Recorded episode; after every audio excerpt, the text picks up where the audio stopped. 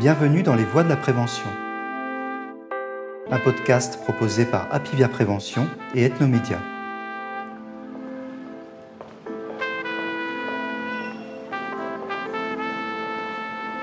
On a augmenté l'espérance de vie de 20 ans avec des médicaments. C'est pas ça que je voudrais moi. Je voudrais que vous viviez plus longtemps en bonne santé parce que vous vivez heureux et sainement. L'objectif, c'est pas de dire vivez comme si, vivez comme ça, vous allez vivre plus longtemps. Non, pas juste ça. La médecine, c'est d'abord de faire comprendre, d'expliquer euh, et de transférer la connaissance.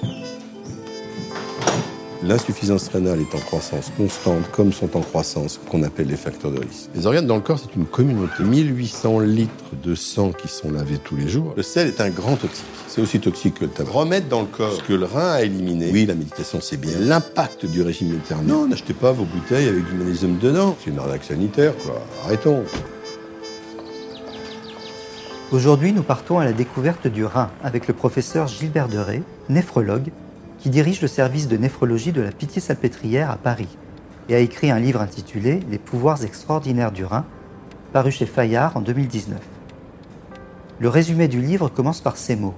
Je suis un rein, je m'appelle Valentin, malgré mes dimensions modestes, 11 cm et 150 grammes, je dispose de pouvoirs extraordinaires dans le corps humain.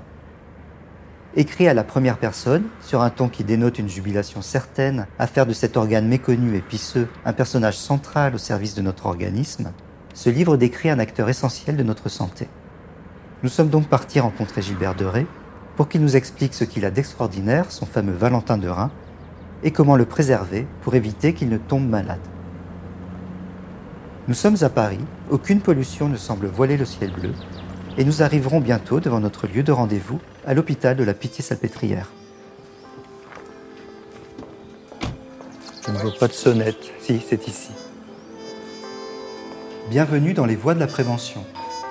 Un podcast proposé par Apivia Prévention et Ethnomédia. Vous aurez un petit micro-cravate comme ça, comme moi. Aujourd'hui, Gilbert Deré nous parle du rein. Lorsqu'on regarde dans la Bible euh, comment le rein était euh, considéré, c'était un organe sacré qui était censé abriter l'âme, la sagesse, l'intelligence. Il est maintenant considéré comme un organe utile et indispensable, mais pas du tout comme le cerveau, euh, le cœur, qui sont des organes nobles, et même maintenant l'intestin, qu'on qualifie de deuxième cerveau. Et donc cet organe, l'intestin, qui fabrique les sels, après tout, pas plus noble que mon pipi, hein, eh bien lui, il a ses lettres de noblesse. Et je voudrais rendre au rein ses lettres de noblesse. Non pas du tout en l'opposant aux autres organes, parce qu'en fait, la première chose que je vais peut-être dire, c'est qu'ils travaillent tous ensemble. Les organes dans le corps, c'est une communauté. Et qu'au centre de cette communauté, il y a les deux reins. Deux reins absolument magnifiques qui sont au milieu du corps et qui vont assurer ce que tout le monde sait. L'épuration du sang. Ça, c'est un classique. On sait qu'on va laver le sang pour faire des urines et que dans les urines, on va mettre tous les déchets. Ce que vous savez peut-être pas, c'est que le sang, il est lavé, écoutez bien, euh, des centaines de fois tous les jours. Et que ces 1800 litres de sang qui sont lavés tous les jours, alors que vous en contenez que 6 litres à peu près, ce qui vous laisse imaginer combien de fois le sang passe par les reins. Donc c'est un organe qui travaille 24, 24, 7 jours sur 7, et qui doit en permanence éliminer les déchets que produit le corps pour fonctionner, hein, et qui vont aller dans les urines. Il va être aussi aidé par le foie, et puis, vous allez aussi éliminer tout ce que vous avez bu ou mangé en trop. Ce qu'on ne sait pas, c'est que le rein a bien d'autres fonctions que de fabriquer de l'urine. Ce qui en soi est déjà important. Hein. Il est l'organe qui produit une hormone qui s'appelle l'érythropoïétine. Alors tout le monde la connaît parce que c'est l'hormone des sportifs. Vous savez, je me suis dopé à l'insu de mon plein gré. C'est l'EPO. C'est une hormone qui permet de fabriquer les globules rouges. Ça stimule la fabrication des globules rouges par la moelle osseuse. Et sans les reins, il n'y a pas de PO. Donc c'est quand même assez étonnant. Les reins, c'est un organe qui fait les globules dans le sang. Une autre fonction tout à fait méconnue des reins, c'est que c'est le rein qui active la vitamine D. La vitamine D, oui, est produite dans la peau en partie sous l'effet du soleil. Mais elle n'est pas active. Elle va passer dans le foie d'abord, elle va subir une première activation, puis elle va passer dans les reins, elle va subir une deuxième activation. S'il n'y a pas de rein, il n'y a pas de vitamine D active. Et puis la dernière action, c'est que le rein, c'est l'organe principal de contrôle de la pression artérielle. Plus vous avez d'eau et de sel dans le corps, plus votre tension est élevée. C'est le rein qui va réguler l'élimination par les urines de l'eau et du sel. Il va fabriquer une hormone, alors c'est un peu compliqué, mais on va le simplifier, qui s'appelle la rénine. Et cette euh, hormone va ensuite être activée, va être métabolisée, et va faire en sorte que vos artères se constrictent, se resserrent. Plus vos artères sont serrées, et plus vous montez votre pression artérielle. Donc le rein, en résumé, 1. Ça fabrique l'urine, ça active la vitamine D, ça fabrique le PO, et ça régule la pression artérielle. C'est un organe central dans le corps qui fait tout ça en coordination permanente avec le cœur, le cerveau, le foie, pour que vous restiez en bonne santé. L'insuffisance rénale désigne une altération des fonctions des reins. Les reins ne filtrent plus correctement le sang de l'organisme. Dans 50% des cas, les maladies rénales chroniques qui conduisent à l'insuffisance rénale sont la conséquence d'un diabète ou d'une hypertension artérielle. 5 à 10% de la population française souffrirait d'une maladie des reins qui peut conduire à une insuffisance rénale dont 3 millions de Français sont atteints. Parmi eux, près de 50 000 sont dialysés et près de 40 000 sont transplantés chaque année. En 2017, 7 000 malades étaient en attente d'une greffe de rein. Fait inquiétant, le nombre de patients augmente de 2% chaque année. Le rein, c'est un organe très particulier parce que c'est un organe qui est à la fois très résistant, heureusement d'ailleurs, mais qui est ouvert à tous les toxiques. Et c'est assez logique, vu qu'il passe son temps à filtrer le sang. Donc toute anomalie qu'il y aura dans le sang va impacter vos reins. Je vous donne un exemple. Imaginez que vous ayez un diabète, que donc votre taux de sucre dans le sang soit élevé. Comme le rein est un organe très vascularisé, c'est l'organe le plus vascularisé du corps. Euh, il est fait essentiellement d'artères eh bien, les premières artères qui vont être abîmées, ce sont celles du rein. Tout ce qu'on appelle les facteurs de risque artériels, vasculaires, on les connaît, hein l'obésité, le diabète. Si vous avez trop de, de graisse dans le sang, ce fameux LDL cholestérol, le mauvais cholestérol, tous ces éléments-là qui vont abîmer les artères vont en priorité abîmer les artères du rein.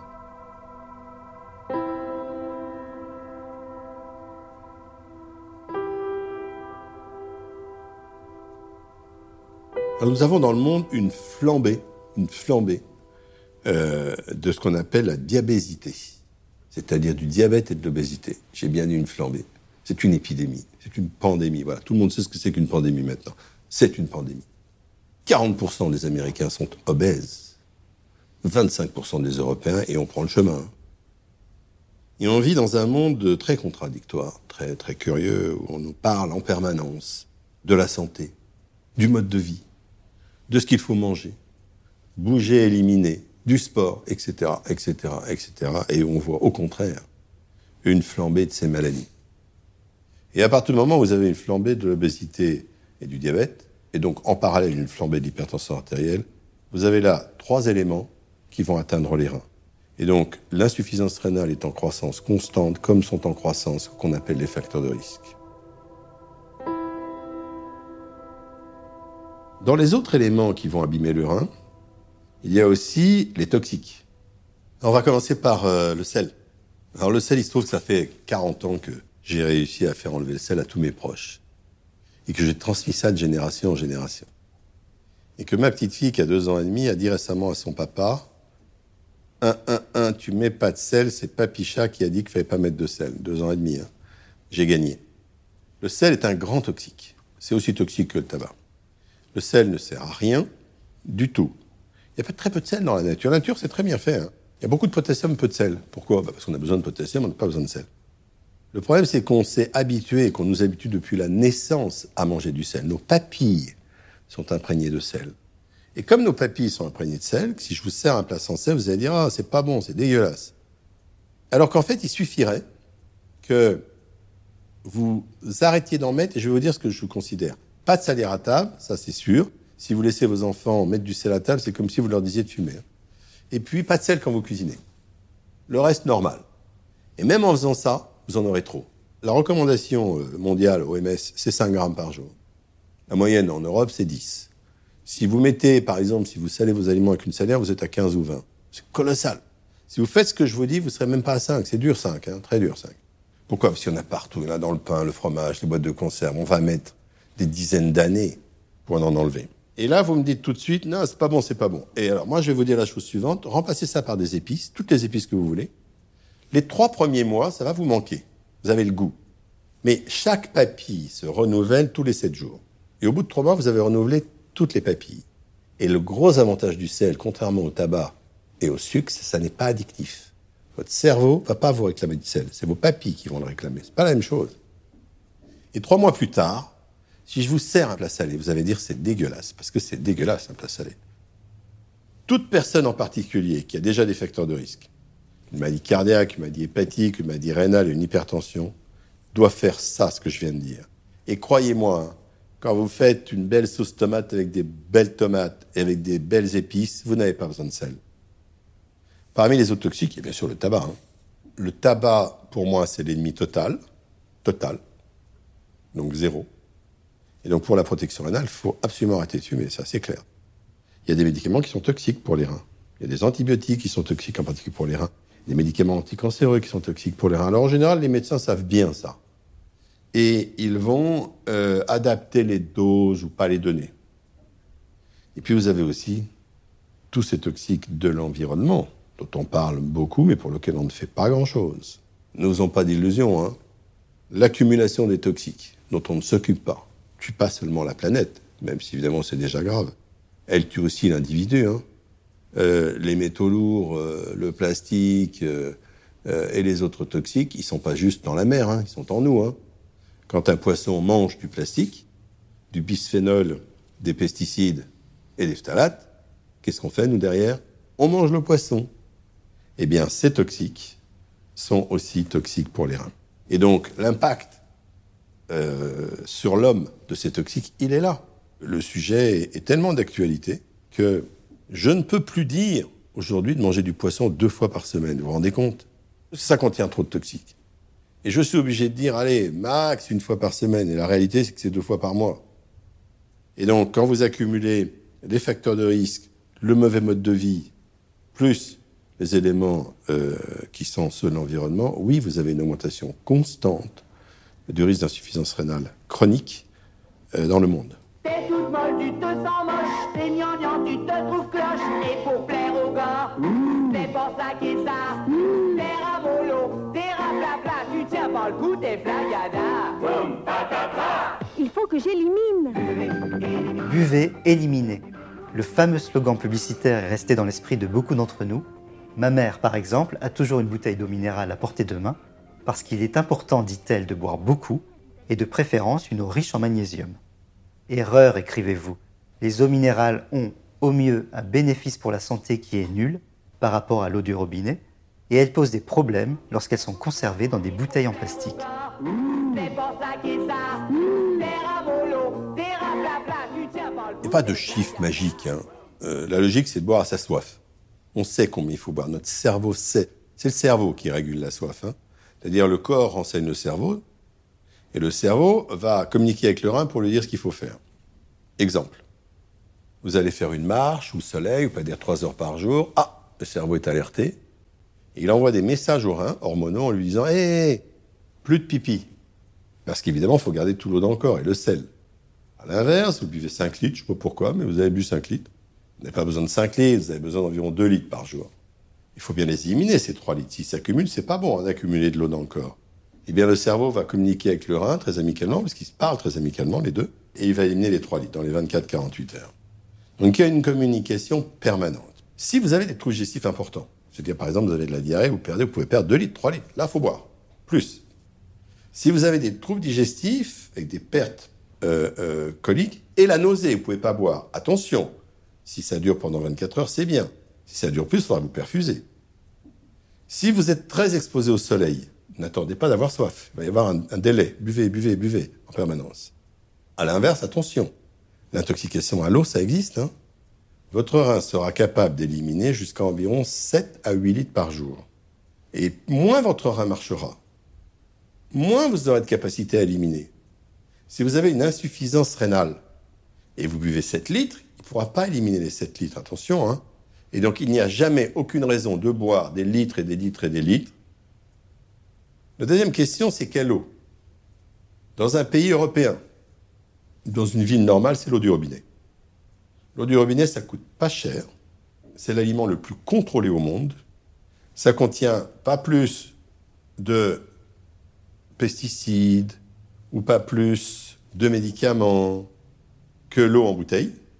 Et écoutez bien, ça contient moins de fibres de plastique que vos eaux minérales en bouteille plastique. C'est quoi? Ce sont des minuscules fibres de moins de 5 mm qui viennent de la bouteille et qui se mettent dans l'eau et que vous allez boire.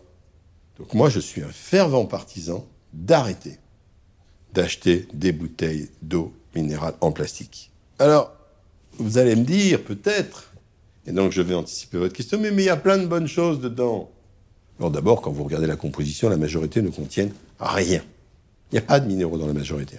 Il y en a dans certaines. Magnésium, beaucoup de pubs sur le magnésium. Mangez un régime méditerranéen qui contiendra des vitamines, des minéraux, etc.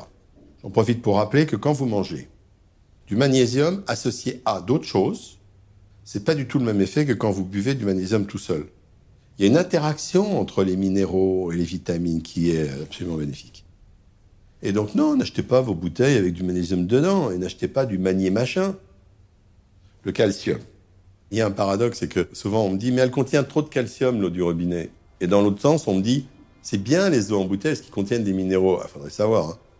Alors les 80 mg d'eau de, calcium de l'eau du robinet, je les prends. C'est bon le calcium dans l'eau du robinet. Euh, plus, c'est pas forcément nécessaire. Il y a des bouteilles qui en ont plus, mais mangez plutôt un yaourt. Quant au sel, j'en veux surtout pas. Et donc les eaux minérales pétillantes qui conseillent du sel, j'en veux pas.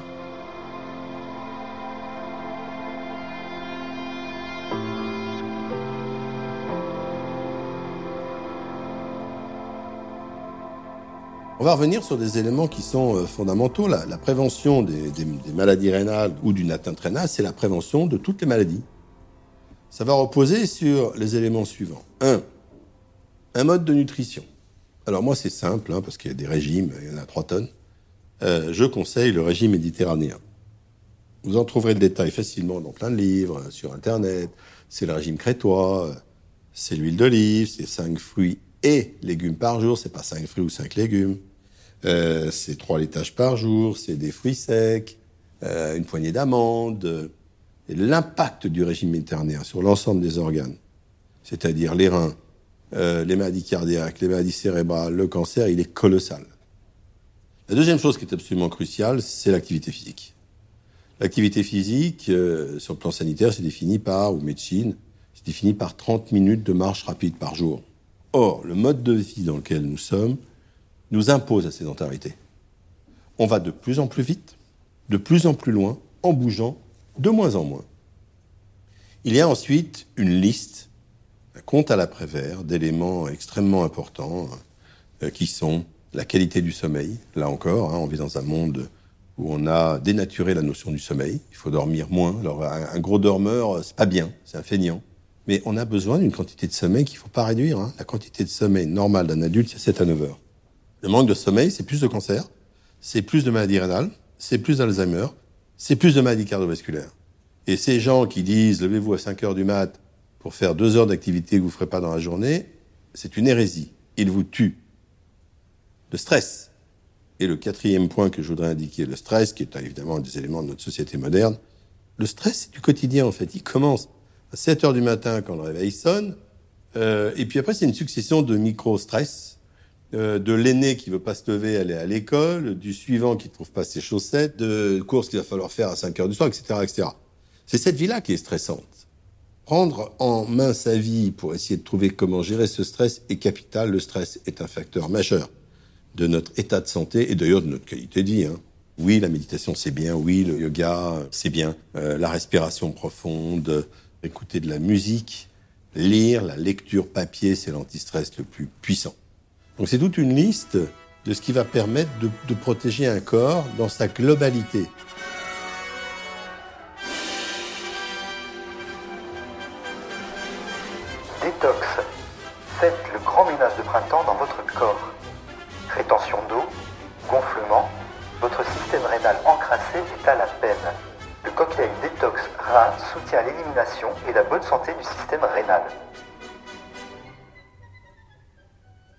Le rein et le foie, 7 jours sur 7, 365 jours par an, éliminent ce qu'il y a en trop. C'est censé être ça la détox. Hein.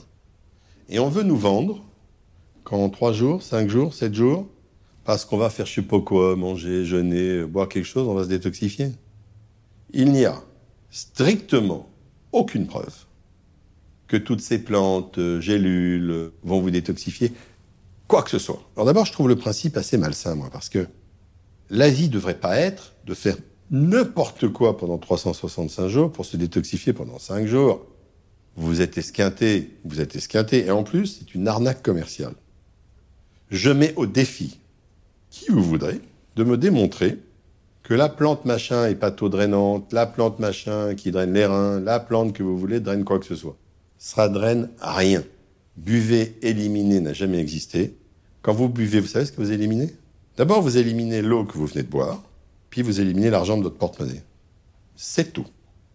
Pour moi, le bon concept, c'est comment faire pour vivre bien, intelligemment.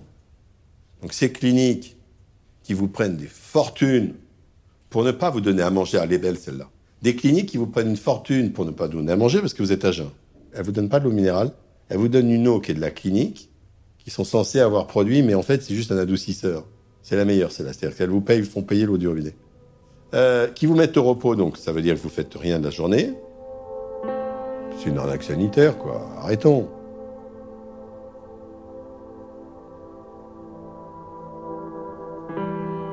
Dans le tome 2 de ces histoires, Hérodote raconte qu'un oracle avait prédit au pharaon Féron, aveugle, qu'il recouvrerait la vue en se lavant les yeux avec l'urine d'une femme qui n'aurait jamais connu d'autre homme que son mari.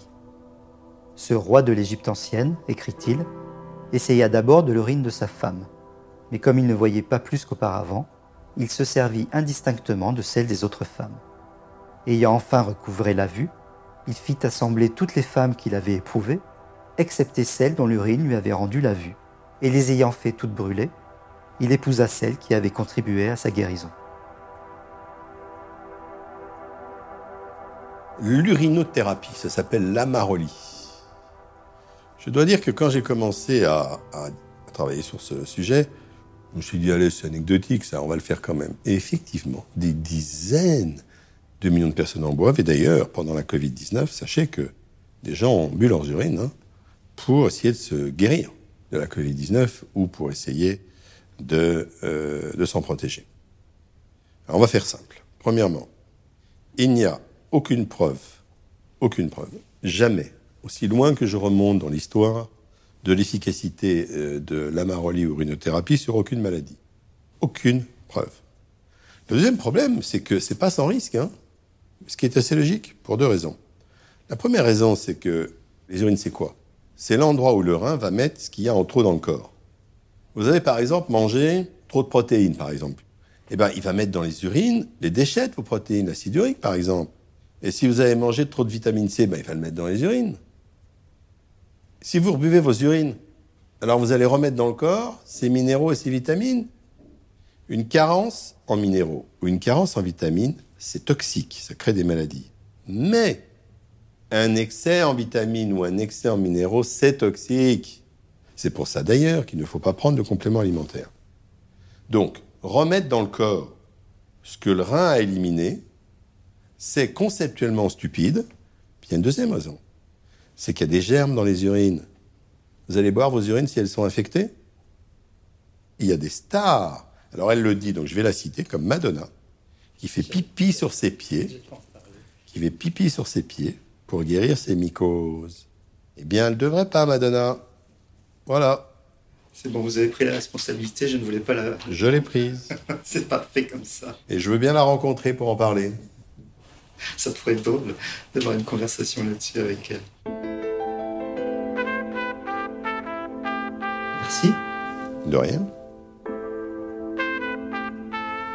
Merci de nous avoir accompagnés dans cet épisode des Voix de la Prévention un podcast proposé par Apivia Prévention et Ethnomédia. Auteur Jean-Christophe Moine, avec David Trescos pour le son. Continuez à vous informer sur le site apivia-prévention.fr. N'oubliez pas de vous abonner à notre podcast et de le partager. Et surtout, prenez soin de vous.